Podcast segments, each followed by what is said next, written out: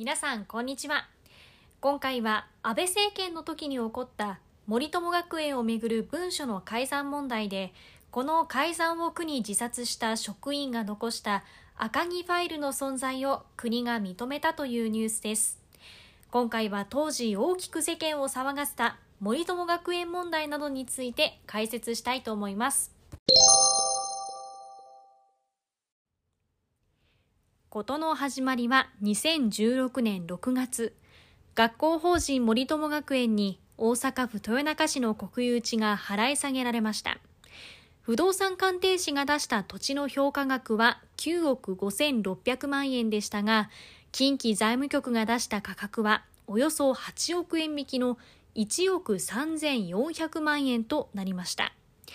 森友学園の籠池理事長が交渉の時に当時の安倍首相の妻、昭恵夫人との交流を強調していたことなどが判明して、安倍首相夫妻の影響で土地の価格が大幅に安くなったのではないかとの疑惑が出たということです。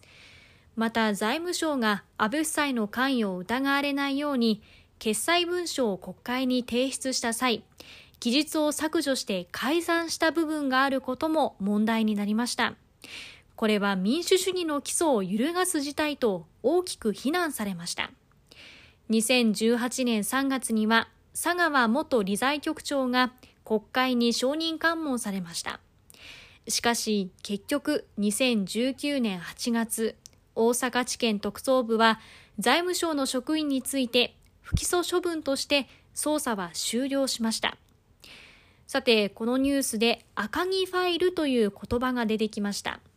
実はこの公文書の改ざんの問題で、近畿財務局の職員だった赤木俊夫さん、当時54歳が、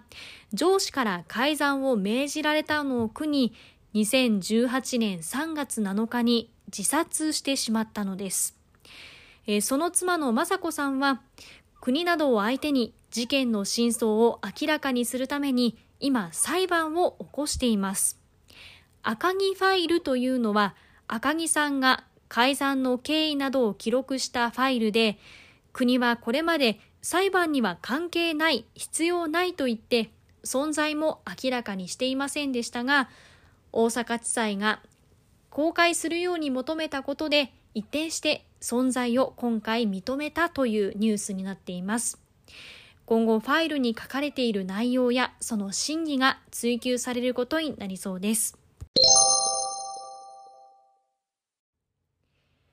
えー、今回の事件は当時の安倍政権に大きな影響を及ぼしました。国民の信頼を損なう結果になったんですがそもそもこの問題の背景には首相をはじめとした政権が官僚の人事を官邸の意向に沿うかどうかで決めて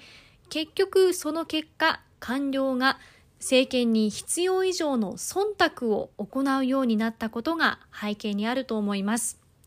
この当時この忖度という言葉が大きな話題となりました。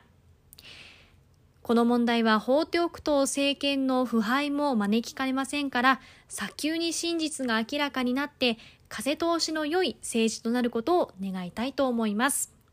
では今回はここまでです。また次回お会いしましょう。えー、今回の事件は当時の安倍政権に大きな影響を及ぼしました。国民の信頼を損なう結果になったんですがそもそもこの問題の背景には首相をはじめとした政権が官僚の人事を官邸の意向に沿うかどうかで決めて結局その結果官僚が政権に必要以上の忖度を行うようになったことが背景にあると思います。この当時この忖度という言葉が大きな話題となりました。この問題は放っておくと政権の腐敗も招きかねませんから早急に真実が明らかになって風通しの良い政治となることを願いたいと思います。では今回はここまでです。また次回お会いしましょう。